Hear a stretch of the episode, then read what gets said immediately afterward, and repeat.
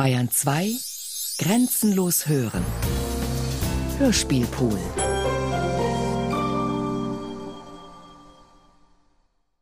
E.T.A. Hoffmann Die Serapionsbrüder Achter Teil Manuskript und Regie Klaus Bulert Das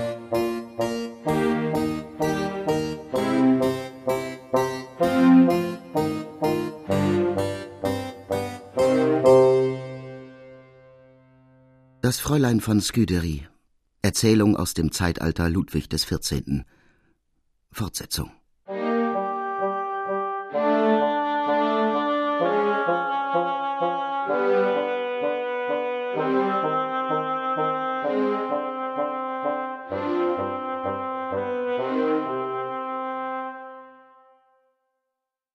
Mehrere Monate waren vergangen, als der Zufall es wollte, dass die Scuderie in der Glaskutsche der Herzogin von Montpensier über den Pont Neuf fuhr. Noch war die Erfindung der zierlichen Glaskutschen so neu, dass das neugierige Volk sich zudrängte, wenn ein Fuhrwerk derart auf den Straßen erschien. So kam es denn auch, dass der gaffende Pöbel auf dem Pont Neuf die Kutsche der Montpensier umringte, beinahe den Schritt der Pferde hemmend. Da vernahm die Scuderie plötzlich ein Geschimpfe und Gefluche und gewahrte, wie ein Mensch mit Faustschlägen und Rippenstößen sich Platz machte durch die dickste Masse. Und wie er näher kam, trafen sie die durchbohrenden Blicke eines todbleichen, gramverstörten Jünglingsantlitzes. Unverwandt schaute der junge Mensch sie an, während er mit Ellbogen und Fäusten rüstig vor sich wegarbeitete, bis er an den Schlag des Wagens kam, den er mit stürmender Hastigkeit aufriss, der Scuderie einen Zettel in den Schoß warf und Stöße, Faustschläge austeilend und empfangend verschwand, wie er gekommen. Mit einem Schrei des Entsetzens war, so wie der Mensch am Kutschenschlage erschien, die Martinière, die sich bei der Scuderie befand, entseelt in die Wagenkissen zurückgesunken. Die Scuderie goss ihr Riechfläschchen über die ohnmächtige Frau aus, die endlich die Augen aufschlug und zitternd und bebend, sich krampfhaft festklammernd an die Herrschaft, Angst und Entsetzen im bleichen Antlitz, mühsam stöhnte Um der heiligen Jungfrau willen. Was wollte der fürchterliche Mensch? Ach, er war es ja, er war es, derselbe, der euch in jener schauervollen Nacht das Kästchen brachte. Die Scuderie beruhigte die Arme, indem sie ihr vorstellte, dass ja durchaus nichts Böses geschehen, und dass es nur darauf ankomme zu wissen, was der Zettel enthalte.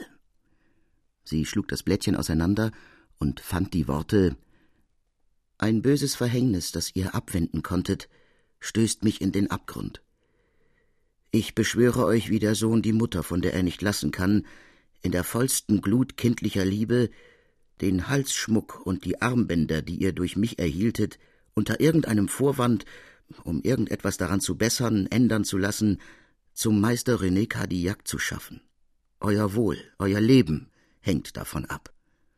Tut ihr es nicht bis übermorgen, so dringe ich in eure Wohnung und ermorde mich vor euren Augen. Schon andern Tages gedachte die Scuderie, sich mit dem Schmuck zu dem Goldschmied zu begeben. Doch war es, als hätten alle schönen Geister von ganz Paris sich verabredet, gerade an dem Morgen das Fräulein mit Versen, Schauspielen, Anekdoten zu bestürmen. Kaum hatte La Chapelle die Szene eines Trauerspiels geendet und schlau versichert, dass er nun wohl Racine zu schlagen gedenke, als dieser selbst eintrat und ihn mit irgendeines Königs pathetischer Rede zu Boden schlug, bis Boileau seine Leuchtkugeln in den schwarzen, tragischen Himmel steigen ließ. Hoher Mittag war geworden. Die Scuderie musste zur Herzogin Montpensier, und so blieb der Besuch bei Meister René Cadillac bis zum andern Morgen verschoben. Die Scuderie fühlte sich von einer besonderen Unruhe gepeinigt. Beständig vor Augen stand ihr der Jüngling, und aus dem tiefsten Innern wollte sich eine dunkle Erinnerung aufregen, als habe sie dies Antlitz, diese Züge schon gesehen.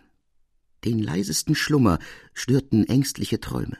Es war ihr, als habe sie leichtsinnig, ja strafwürdig versäumt, die Hand hülfreich zu erfassen, die der Unglückliche in den Abgrund versinkend nach ihr emporgestreckt, ja als sei es an ihr gewesen, irgendeinem verderblichen Ereignis, einem heillosen Verbrechen zu steuern. So wie es nur hoher Morgen, ließ sie sich ankleiden und fuhr mit dem Schmuckkästchen versehen zu dem Goldschmied hin. Nach der Straße Nices, Dorthin, wo Kadiak wohnte, strömte das Volk, sammelte sich vor der Haustüre, schrie, lärmte, tobte, wollte stürmend hinein, mit Mühe abgehalten von der Marchaussee, die das Haus umstellt. Im wilden, verwirrten Getöse riefen zornige Stimmen Zerreißt, zermalmt den verfluchten Mörder.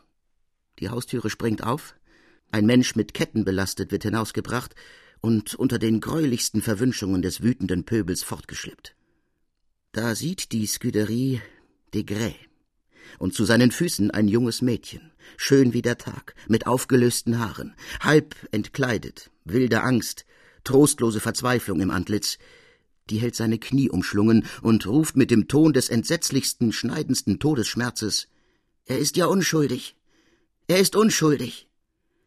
Vergebens sind Degrés, vergebens seiner Leute Bemühungen, sie loszureißen, sie vom Boden aufzurichten. Ein starker, ungeschlachter Kerl ergreift endlich mit plumpen Fäusten die Arme, zerrt sie mit Gewalt weg von Degré, strauchelt ungeschickt, lässt das Mädchen fahren, die hinabschlägt die steinernen Stufen und lautlos, tot, auf der Straße liegen bleibt.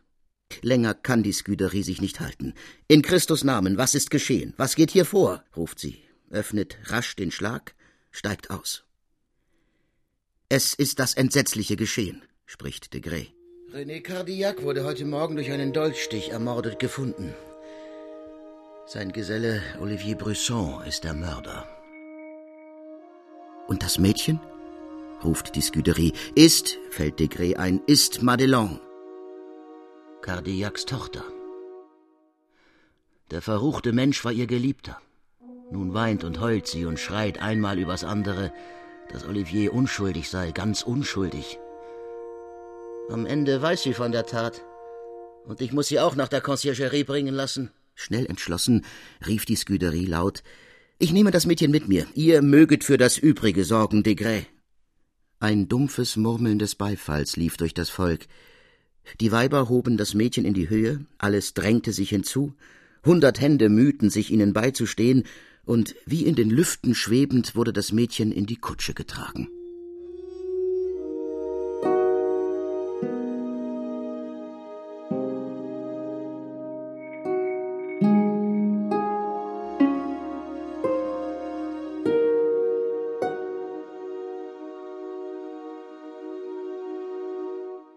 Serrans, des berühmtesten Arztes in Paris, Bemühungen gelang es endlich, Madelon, die stundenlang in starrer Bewusstlosigkeit gelegen, wieder zu sich selbst zu bringen. Sie vermochte, indem nur dann und wann die Übermacht des durchbohrendsten Schmerzes die Worte in tiefem Schluchzen erstickte, zu erzählen, wie sich alles begeben. Um Mitternacht war sie durch leises Klopfen an ihrer Stubentüre geweckt worden und hatte Oliviers Stimme vernommen, der sie beschworen, doch nur gleich aufzustehen, weil der Vater im Sterben liege. Entsetzt sei sie aufgesprungen und habe die Tür geöffnet. Olivier, bleich und entstellt, von Schweiß triefend, sei, das Licht in der Hand, mit wankenden Schritten nach der Werkstatt gegangen, sie ihm gefolgt. Da habe der Vater gelegen, mit starren Augen und geröchelt im Todeskampfe. Olivier habe sich bemüht, eine Wunde auf der linken Brust des Vaters mit Wundbalsam zu waschen und zu verbinden. Er habe sich mit einem schneidenden Laut in die Höhe gerichtet, sei aber gleich wieder zurückgesunken und mit einem tiefen Seufzer verschieden.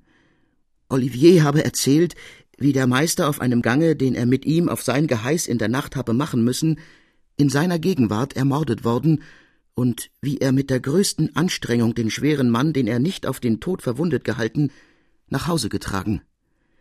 Sowie der Morgen angebrochen wären die Hausleute, denen das Gepolter, das laute Weinen und Jammern in der Nacht aufgefallen, heraufgekommen und hätten sie noch ganz trostlos bei der Leiche des Vaters kniend gefunden. Nun sei Lärm entstanden, die Marchaussee eingedrungen und Olivier als Mörder seines Meisters ins Gefängnis geschleppt worden. Madelon fügte nun die rührendste Schilderung von der Tugend, der Frömmigkeit, der Treue ihres geliebten Oliviers hinzu wie er den Meister, als sei er sein eigener Vater, hoch in Ehren gehalten, wie dieser seine Liebe in vollem Maß erwidert, wie er ihn trotz seiner Armut zum Eidam erkoren, weil seine Geschicklichkeit, seiner Treue, seinem edlen Gemüt gleichgekommen. Die Scuderie, von Madelons namenlosen Leiden auf das tiefste gerührt und ganz geneigt, den armen Olivier für unschuldig zu halten, zog Erkundigungen ein und fand alles bestätigt, was Madelon über das häusliche Verhältnis des Meisters mit seinem Gesellen erzählt hatte. Olivier, vor die Chambre Ardente gestellt, leugnete, wie die Scuderie vernahm, mit der größten Standhaftigkeit, mit dem hellsten Freimut die ihm angeschuldigte Tat, und behauptete, dass sein Meister in seiner Gegenwart auf der Straße angefallen und niedergestoßen worden, dass er ihn aber noch lebendig nach Hause geschleppt, wo er sehr bald verschieden sei. Auch dies stimmte also mit Madelons Erzählung überein. Immer und immer wieder ließ sich die Scuderie die kleinsten Umstände des schrecklichen Ereignisses wiederholen. Sie forschte genau, ob jemals ein Streit zwischen Meister und Gesellen vorgefallen, ob vielleicht Olivier nicht ganz frei von jenem Jähzorn sei, der oft wie ein blinder Wahnsinn die gutmütigsten Menschen überfällt und zu Taten verleitet, die alle Willkür des Handelns auszuschließen scheinen. Genau alles prüfend, davon ausgehend, dass Olivier, unerachtet alles dessen, was laut für seine Unschuld spräche, dennoch Cadillacs Mörder gewesen, fand die Scuderie im Reich der Möglichkeit keinen Beweggrund zu der entsetzlichen Tat, die in jedem Fall Oliviers Glück zerstören musste. Er ist arm, aber geschickt. Es gelingt ihm, die Zuneigung des berühmtesten Meisters zu gewinnen. Er liebt die Tochter, der Meister begünstigt seine Liebe. Mit der festen Überzeugung von Oliviers Unschuld fasste die Scuderie den Entschluss, den unschuldigen Jüngling zu retten, koste es, was es wolle. Es schien ihr, ehe sie die Huld des Königs selbst vielleicht anrufe, am geratensten, sich an den Präsidenten Larigny zu wenden, ihn auf alle Umstände, die für Oliviers Unschuld sprechen mussten, aufmerksam zu machen und so vielleicht in des Präsidenten Seele eine innere, dem Angeklagten günstige Überzeugung zu erwecken, die sich wohltätig den Richtern mitteilen sollte. Larigny empfing die Scuderie mit der hohen Achtung, auf die die würdige Dame, von dem Könige selbst hochgeehrt, gerechten Anspruch machen konnte. Er hörte ruhig alles an, was sie über die entsetzliche Tat, über Oliviers Verhältnisse, über seinen Charakter vorbrachte. Ein feines, beinahe hämisches Lächeln war indessen alles, womit er bewies, dass die Beteuerungen, die von häufigen Tränen begleiteten Ermahnungen, wie jeder Richter nicht der Feind des Angeklagten sein, sondern auch auf alles achten müsse, was zu seinen Gunsten spräche, nicht an gänzlich tauben Ohren vorüberglitten. Als das Fräulein nun endlich ganz erschöpft die Tränen von den Augen wegtrocknend schwieg, fing Reni an. Es ist ganz eures vortrefflichen Herzens würdig, mein Fräulein, dass ihr, gerührt von den Tränen eines jungen, verliebten Mädchens, alles glaubt, was sie vorbringt ja, dass ihr nicht fähig seid, den Gedanken einer entsetzlichen Untat zu fassen. Aber anders ist es mit dem Richter, der gewohnt ist, frecher Heuchelei die Larve abzureißen. Wohl mag es nicht meines Amts sein, jedem, der mich frägt, den Gang eines Kriminalprozesses zu entwickeln, Fräulein. Ich tue meine Pflicht. Wenig kümmert mich das Urteil der Welt.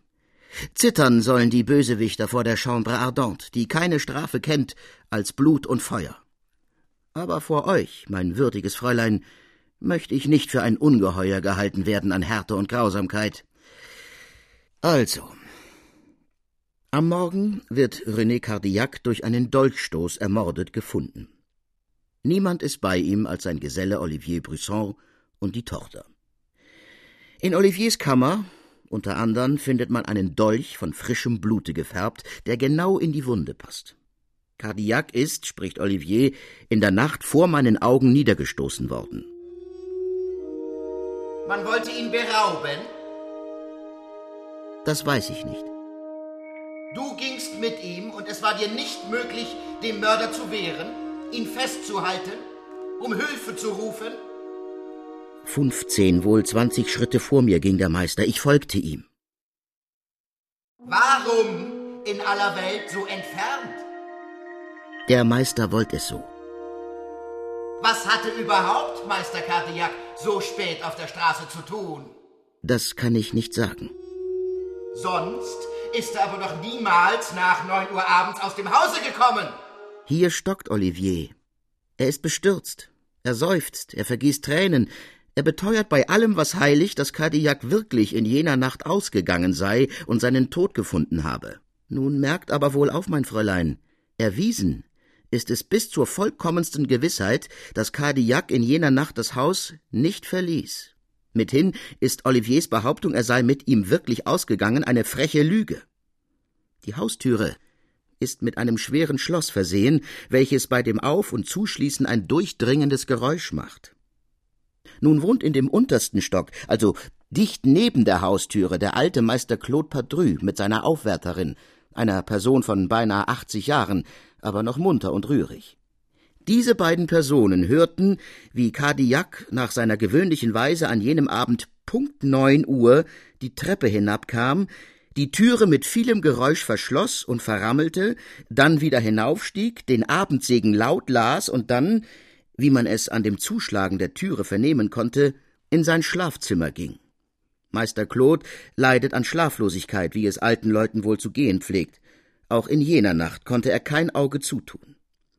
Es blieb alles still und ruhig bis nach Mitternacht.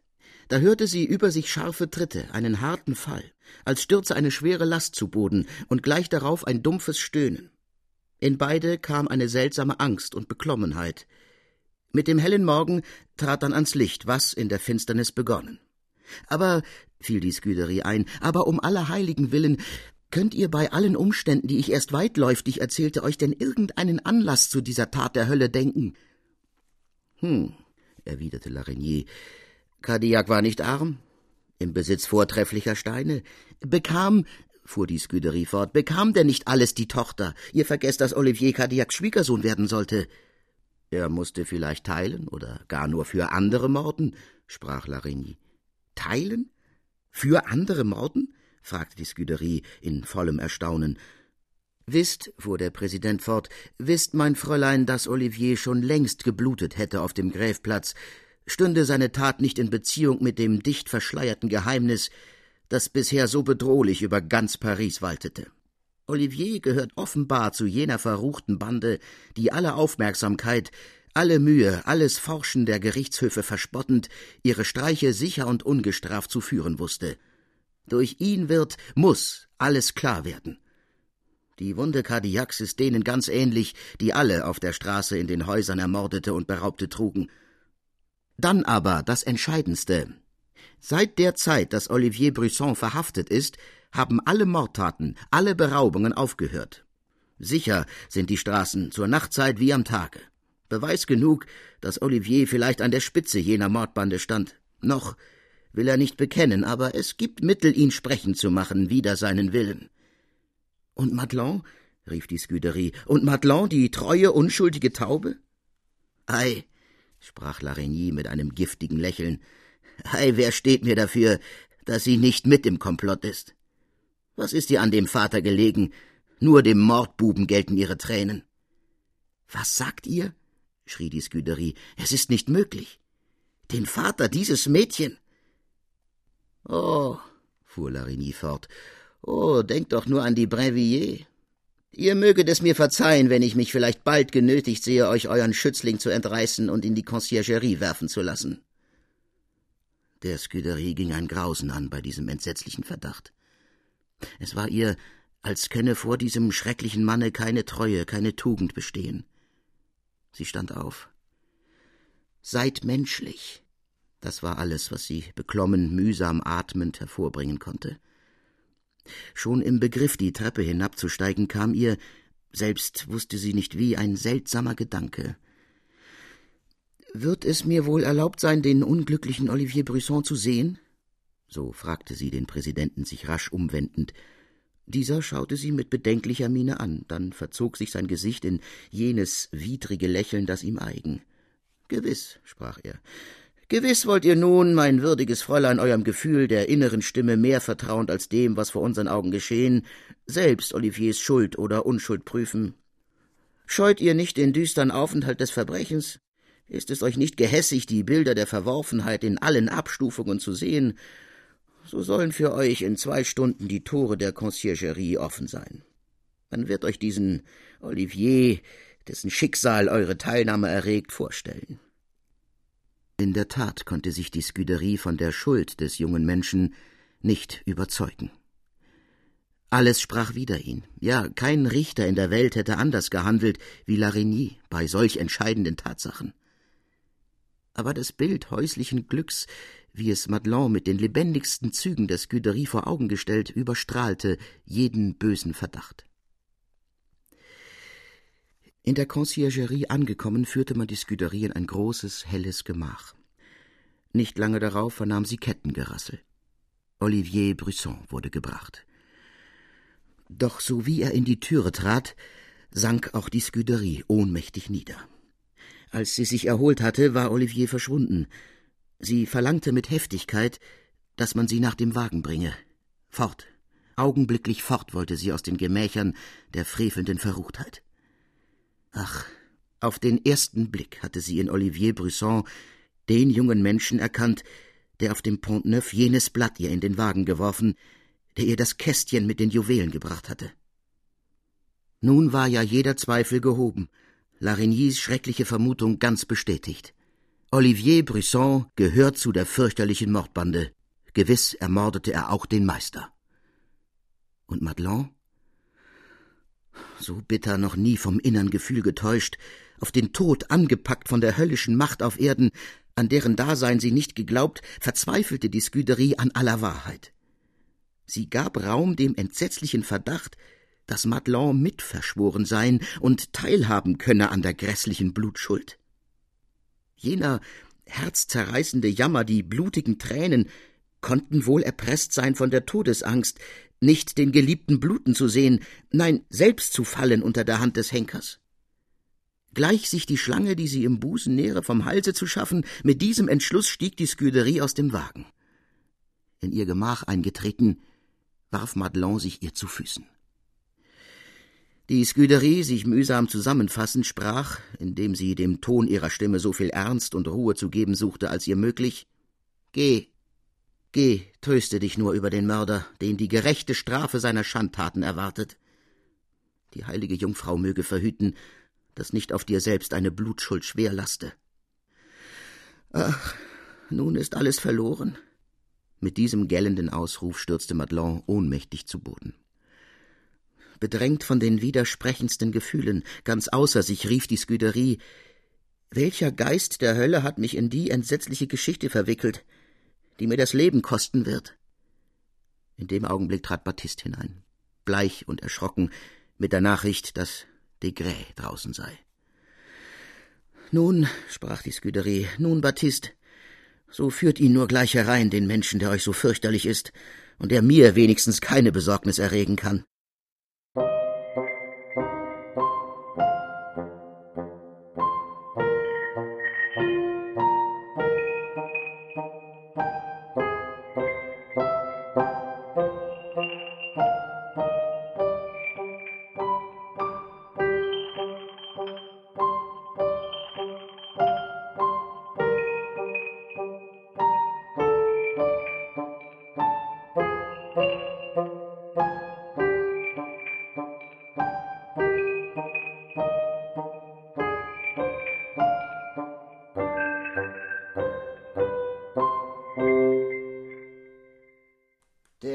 Präsident Larigny schickt mich zu euch, mein Fräulein.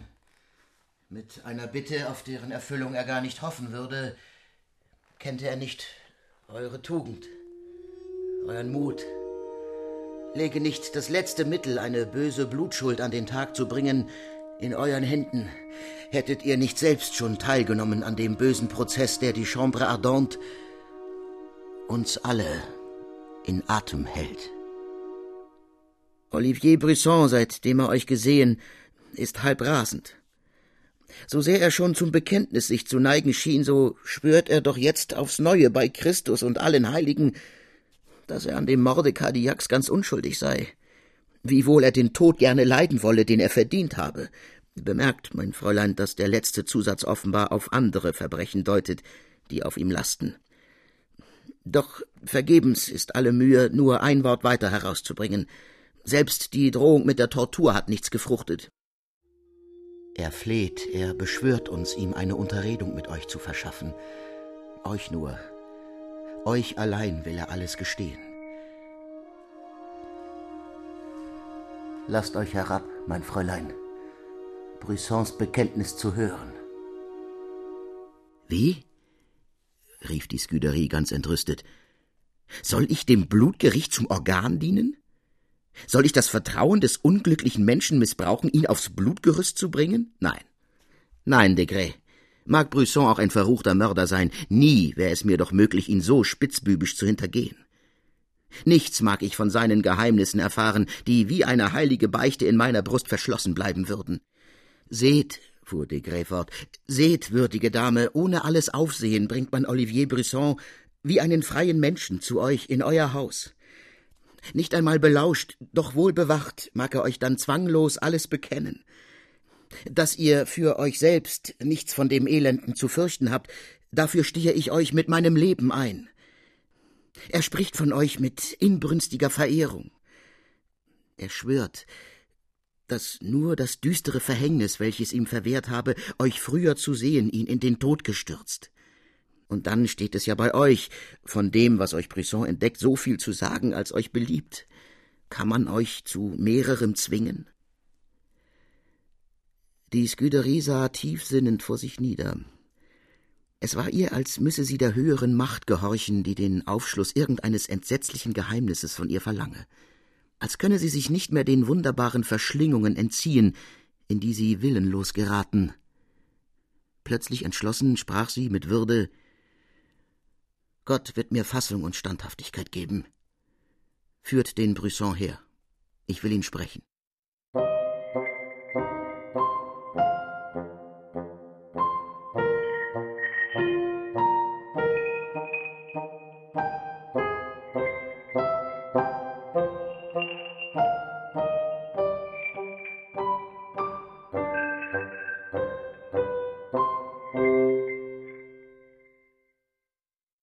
Wie damals, als Brisson das Kästchen brachte, wurde um Mitternacht an die Haustüre der Scuderie gepocht.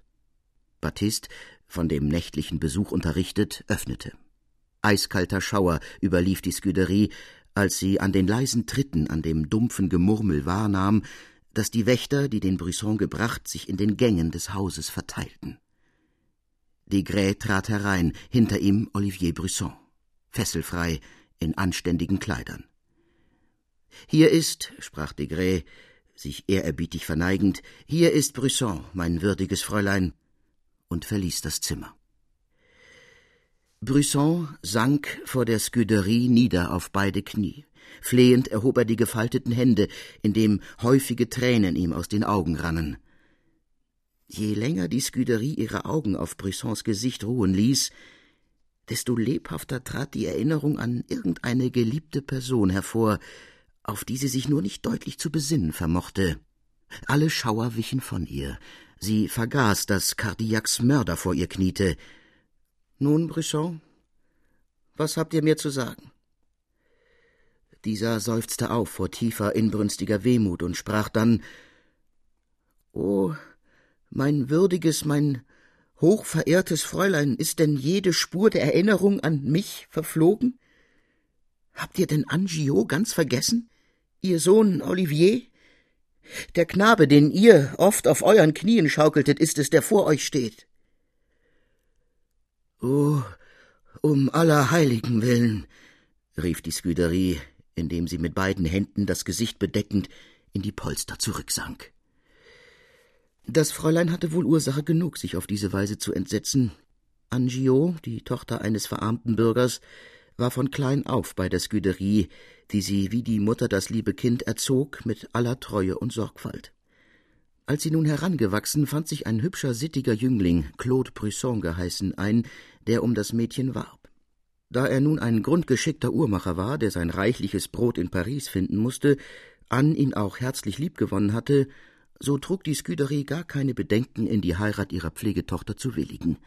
Die jungen Leute richteten sich ein, lebten in stiller, glücklicher Häuslichkeit, und was den Liebesbund noch fester knüpfte, war die Geburt eines wunderschönen Knaben, der holden Mutter treues Ebenbild. Einen Abgott machte die Scuderie aus dem kleinen Olivier, den sie Stunden, tagelang der Mutter entriss, um ihn zu liebkosen, zu hätscheln. Daher kam es, dass der Junge sich ganz an sie gewöhnte und ebenso gern bei ihr war als bei der Mutter.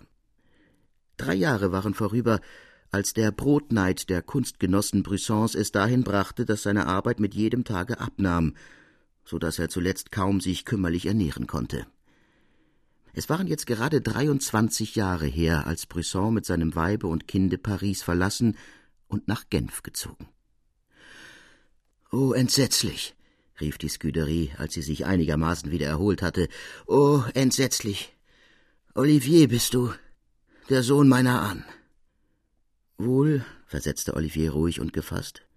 Wohl, mein würdiges Fräulein, hättet ihr nimmermehr ahnen können, dass der Knabe, den ihr wie die zärtlichste Mutter hätscheltet, dem ihr auf eurem Schoß ihn schaukelnd Näscherei auf Näscherei in den Mund stecktet, dem ihr die süßesten Namen gabt, zum Jünglinge gereift, der einst vor euch stehen würde, grässlicher Blutschuld angeklagt. Hätte mein armer Vater Paris doch niemals verlassen.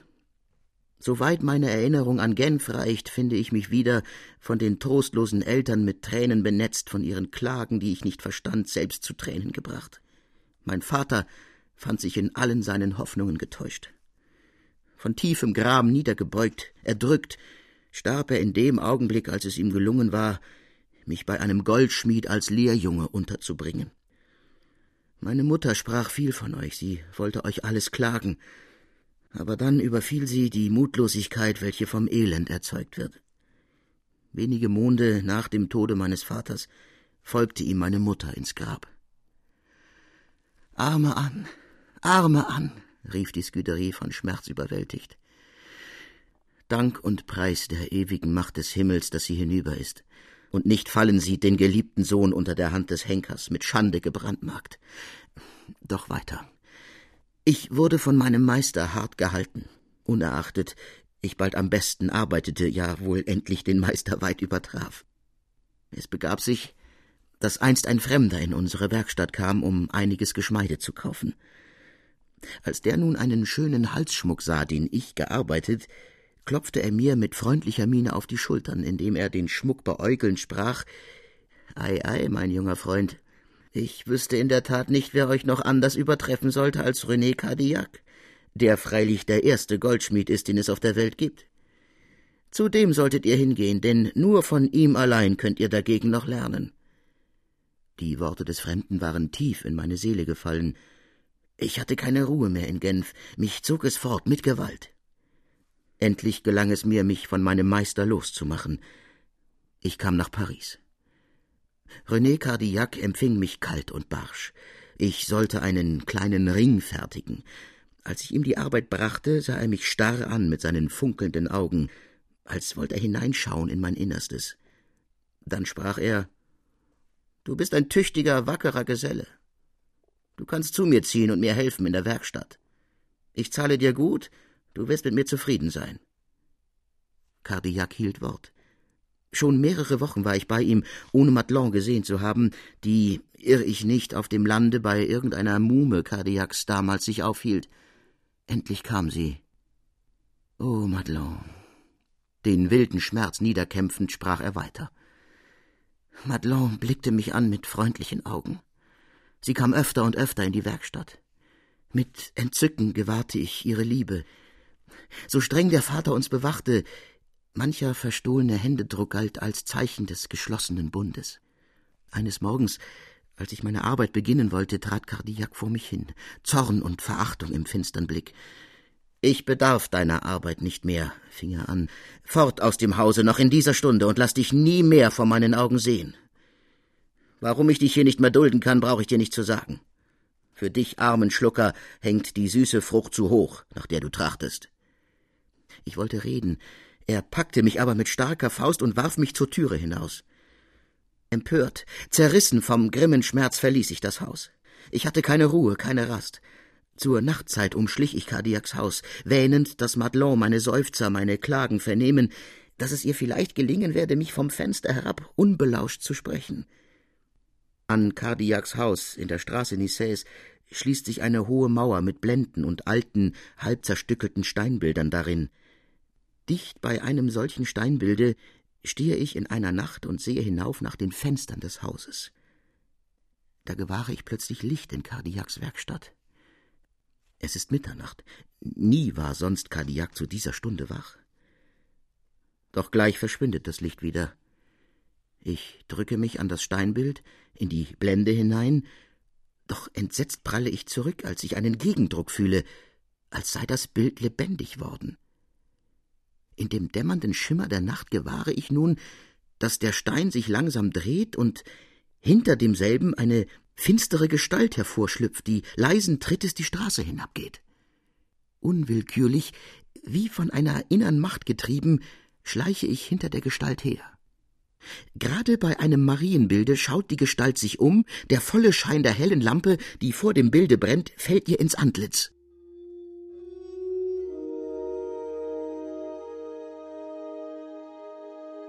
Es ist Kardiak.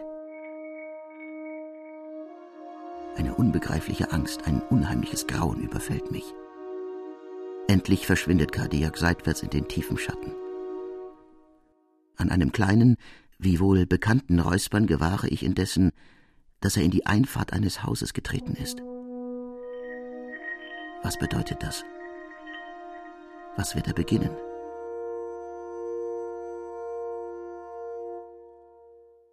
Nicht lange dauert's, so kommt singend und trillerierend ein Mann daher mit leuchtendem Federbusch und klirrenden Sporen. Wie ein Tiger auf seinen Raub stürzt sich Kardiak aus seinem Schlupfwinkel auf den Mann, der in demselben Augenblick röchelnd zu Boden sinkt.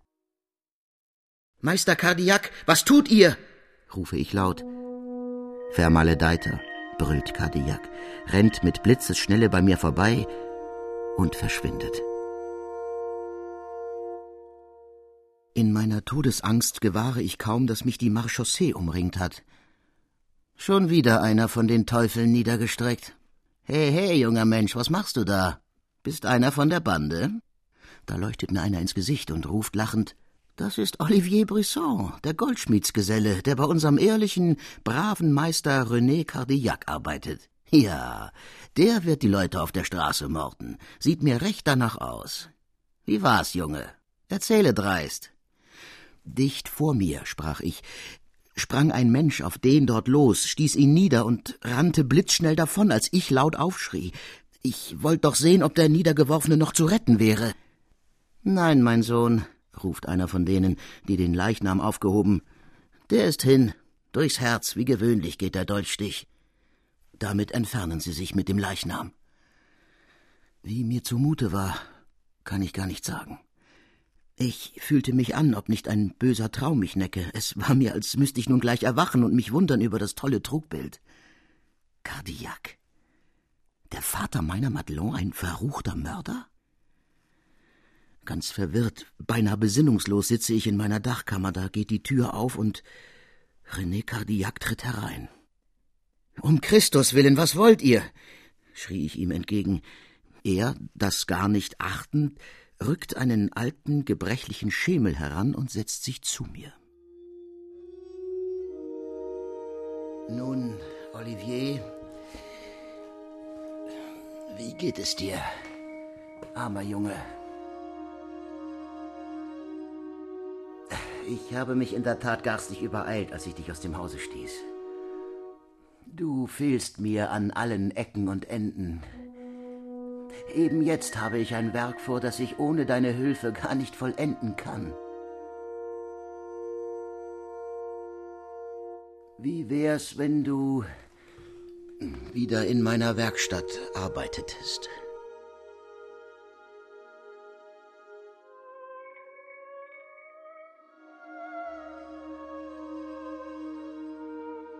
Du schweigst?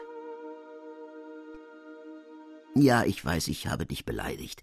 Nicht verhehlen wollte ich's dir, dass ich auf dich zornig war wegen der Liebelei mit meiner Madelon.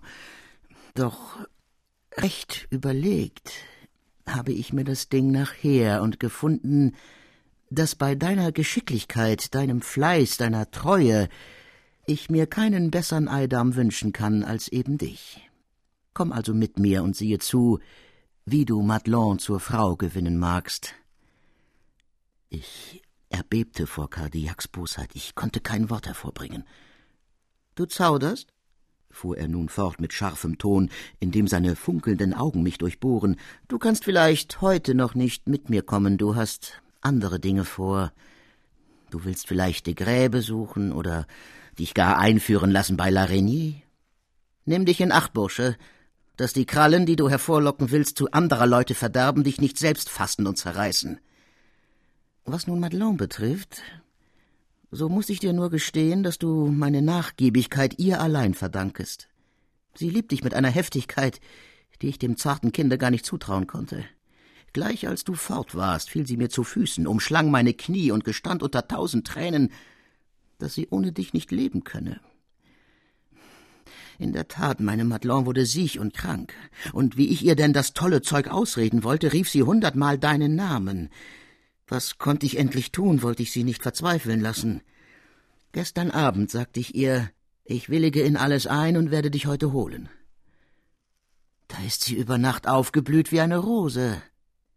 Mag es mir die ewige Macht des Himmels verzeihen, aber selbst weiß ich nicht, wie es geschah, dass ich plötzlich in Cardillacs Hause stand dass Madelon laut aufjauchzend Olivier, mein Olivier, mein Geliebter, mein Gatte, auf mich gestürzt, mich mit beiden Armen umschlang, mich fest an ihre Brust drückte, dass ich im Übermaß des höchsten Entzückens bei der Jungfrau und allen Heiligen schwor, sie nimmer, nimmer zu verlassen.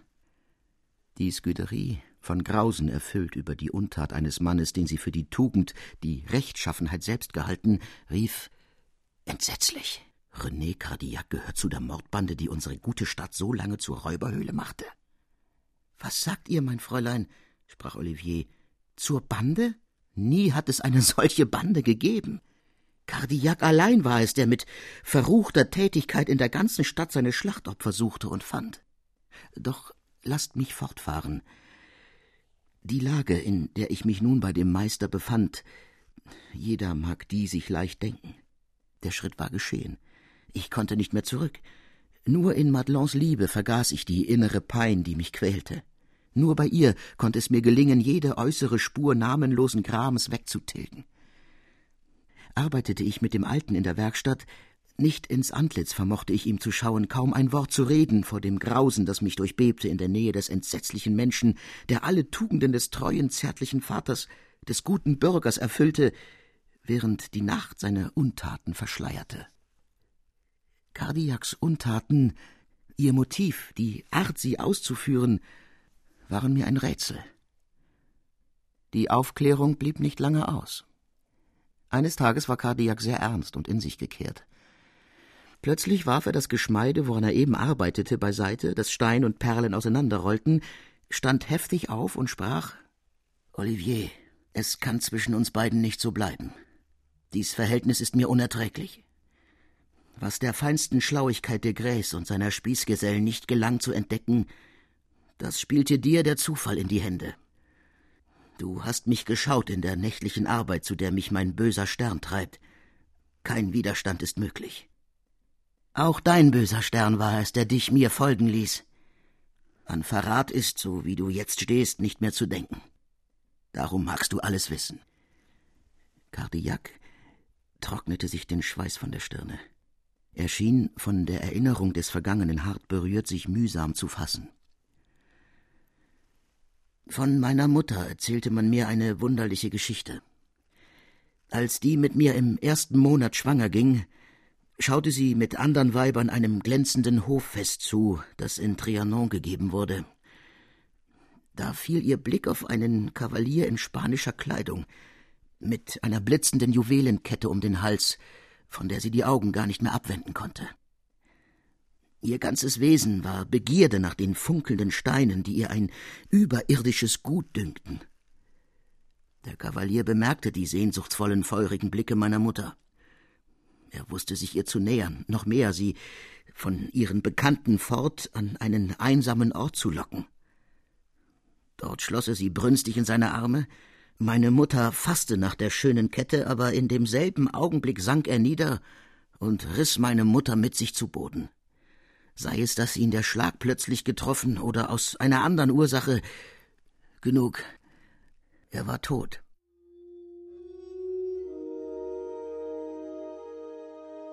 Er war tot.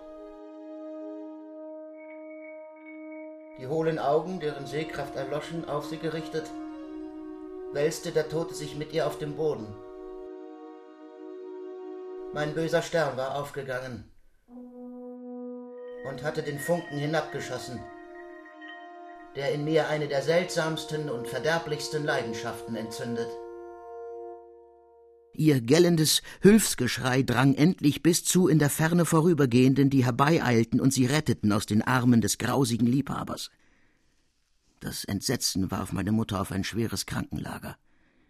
Man gab sie, mich, verloren, doch sie gesundete, und die Entbindung war glücklicher, als man je hatte hoffen können. Aber die Schrecken jenes fürchterlichen Augenblicks hatten mich getroffen. Mein böser Stern war aufgegangen und hatte den Funken hinabgeschossen, der in mir eine der seltsamsten und verderblichsten Leidenschaften entzündet. Schon in der frühesten Kindheit gingen mir glänzende Diamanten, goldenes Geschmeide über alles. Wie der geübteste Kenner unterschied ich aus Instinkt unechtes Geschmeide von echtem. Um nur mit Gold und edlen Steinen hantieren zu können, wandte ich mich zur Goldschmiedsprofession. Ich arbeitete mit Leidenschaft und wurde bald der erste Meister dieser Art. Nun begann eine Periode, in der der angeborene Trieb so lange niedergedrückt mit Gewalt empordrang und mit Macht wuchs. Wie ein Gespenst stand Tag und Nacht die Person, für die ich gearbeitet, mir vor Augen, geschmückt mit meinem Geschmeide, und eine Stimme raunte mir in die Ohren Hoho, dein Geschmeide trägt ein Toter. Selbst wusste ich nicht, wie es kam, dass ich einen unaussprechlichen Hass auf die warf, denen ich Schmuck gefertigt. Ja, im tiefsten Innern regte sich eine Mordlust gegen sie, vor der ich selbst erbebte. In dieser Zeit kaufte ich dieses Haus. Ich war mit dem Besitzer Handels einig geworden. Ich wollte aufbrechen, da sprach mein Verkäufer Hört, Meister René, ehe ihr fortgeht, muss ich euch mit einem Geheimnis dieses Hauses bekannt machen. Darauf schloss er jenen in die Mauer eingeführten Schrank auf, schob die Hinterwand fort, trat in ein kleines Gemach, bückte sich nieder, hob eine Falltür auf. Eine steile, schmale Treppe stiegen wir hinab, kamen an ein schmales Pförtchen, das er aufschloss, traten hinaus in den freien Hof. Nun schritt der alte Herr, mein Verkäufer, hinan an die Mauer, schob an einem nur wenig hervorragenden Eisen, und alsbald drehte sich ein Stück Mauer los, so dass ein Mensch bequem durch die Öffnung schlüpfen und auf die Straße gelangen konnte. Dunkle Gedanken stiegen in mir auf, als ich diese Einrichtung sah. Es war mir, als sei vorgearbeitet solchen Taten, die mir selbst noch Geheimnis blieben. Eben hatte ich einem Herrn vom Hofe einen reichen Schmuck abgeliefert, der, ich weiß es, einer Operntänzerin bestimmt war. Die Todesfolter blieb nicht aus.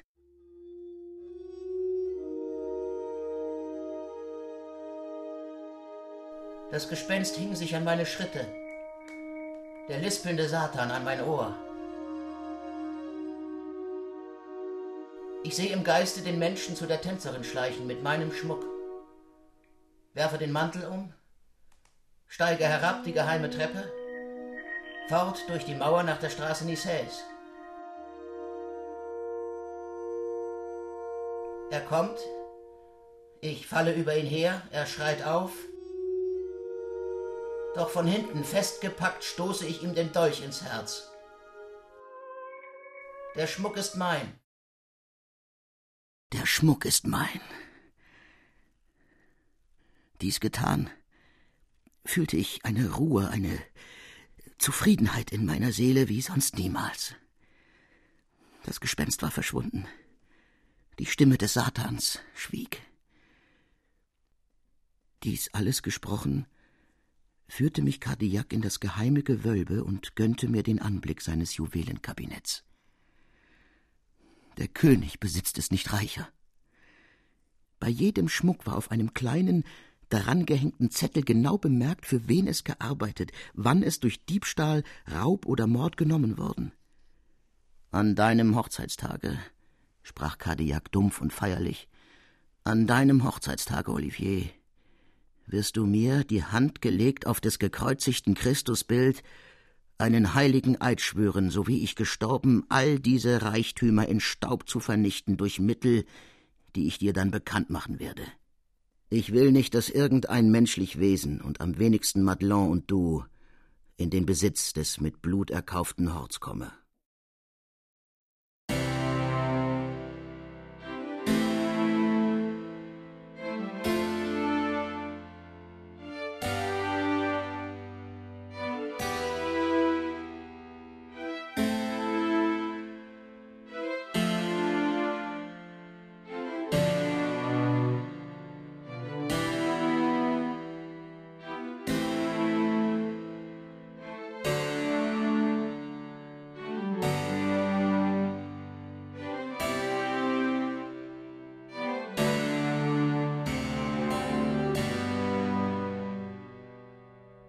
Eines Tages kam Cardillac nach Hause, ungewöhnlich heiter. Er liebkoste Madelon, warf mir die freundlichsten Blicke zu, trank bei Tische eine Flasche edlen Weins, wie er es nur an hohen Fest- und Feiertagen zu tun pflegte, sang und jubilierte. Madelon hatte uns verlassen. Ich wollte in die Werkstatt. Bleib sitzen, Junge, rief Cardillac. Heut keine Arbeit mehr. Lass uns noch eins trinken auf das Wohl der allerwürdigsten, vortrefflichsten Dame in Paris. Nachdem ich mit ihm angestoßen und er ein volles Glas geleert hatte, sprach er Sag an, Olivier, wie gefallen dir die Verse Ein Liebender, der Diebe fürchtet, ist der Liebe nicht wert? Er erzählte nun, was sich in den Gemächern der Maintenon mit euch und dem Könige begeben, und fügte hinzu, dass er euch von jeher verehrt habe wie sonst kein menschliches Wesen, und dass ihr mit solch hoher Tugend begabt, vor der der böse Stern kraftlos erbleiche, selbst den schönsten von ihm gefertigten Schmuck tragend, niemals ein böses Gespenst Mordgedanken in ihm erregen würdet. Höre, Olivier, sprach er, wozu ich entschlossen. Vor langer Zeit sollte ich Halsschmuck und Armbänder fertigen für Henriette von England und selbst die Steine dazu liefern. Ich behielt den Schmuck und will ihn nun als Zeichen meiner Ehrfurcht, meiner Dankbarkeit dem Fräulein von Scuderie senden. Im Namen der verfolgten Bande. Du sollst ihr den Schmuck hintragen. Ganz gegen Cardiacs Willen wollte ich bis zu euch dringen. Als Andrüssons Sohn, als euer Pflegling gedachte ich, mich euch zu Füßen zu werfen und euch alles, alles zu entdecken. Ihr wisst, Fräulein, dass meine Absicht in jener Nacht fehlschlug. Ich verlor nicht die Hoffnung, ein andermal glücklicher zu sein. Da geschah es, dass Cardiac plötzlich alle Munterkeit verlor. Er schlich trübe umher, starrte vor sich hin, murmelte unverständliche Worte, focht mit den Händen, Feindliches von sich abwehrend. Sein Geist schien gequält von bösen Gedanken. Endlich setzte er sich an den Werktisch, schaute durchs Fenster, sprach ernst und düster Ich wollte doch, Henriette von England hätte meinen Schmuck getragen. Die Worte erfüllten mich mit Entsetzen. Nun wusste ich, dass sein irrer Geist wieder erfasst war von dem abscheulichen Mordgespenst, dass des Satans Stimme wieder laut worden vor seinen Ohren. Ich sah euer Leben bedroht von dem verruchten Mordteufel. Hatte Cardiac nur seinen Schmuck wieder in Händen, so wart ihr gerettet. Mit jedem Augenblick wuchs die Gefahr. Da begegnete ich euch auf dem Pont Neuf, drängte mich an eure Kutsche, warf euch jenen Zettel zu, der euch beschwor, doch nur gleich den erhaltenen Schmuck in Cardiacs Hände zu bringen. Ihr kamt nicht.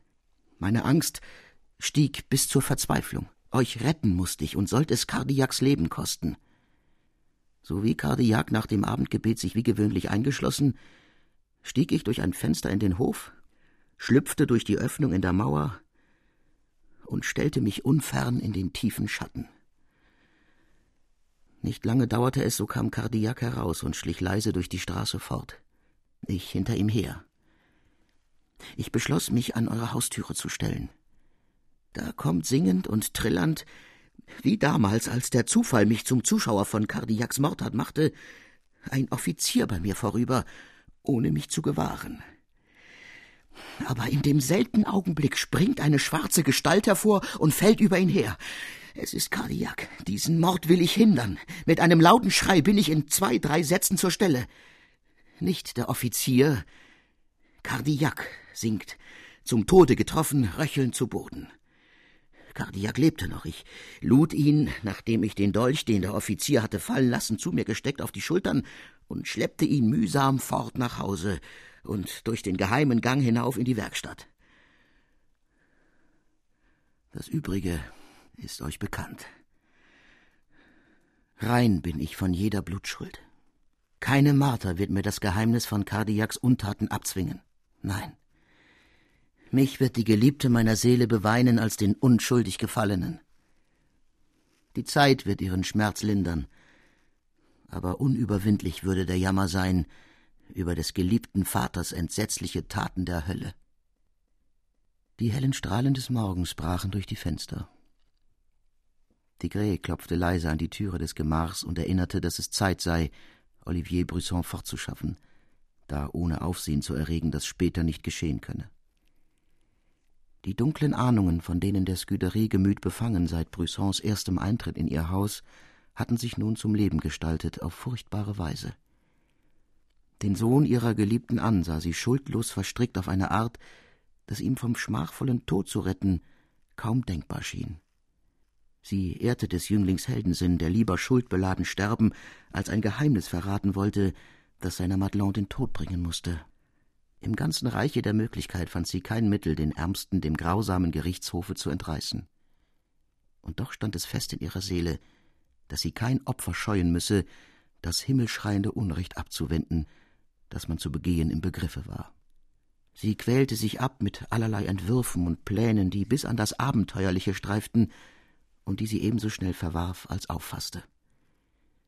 Immer mehr verschwand jeder Hoffnungsschimmer, so dass sie verzweifeln wollte aber Madelons unbedingtes, frommes, kindliches Vertrauen, die Verklärung, mit der sie von dem Geliebten sprach, der nun bald, freigesprochen von jeder Schuld, sie als Gattin umarmen werde, richtete die Scuderie in eben dem Grad wieder auf, als sie davon bis tief ins Herz gerührt wurde.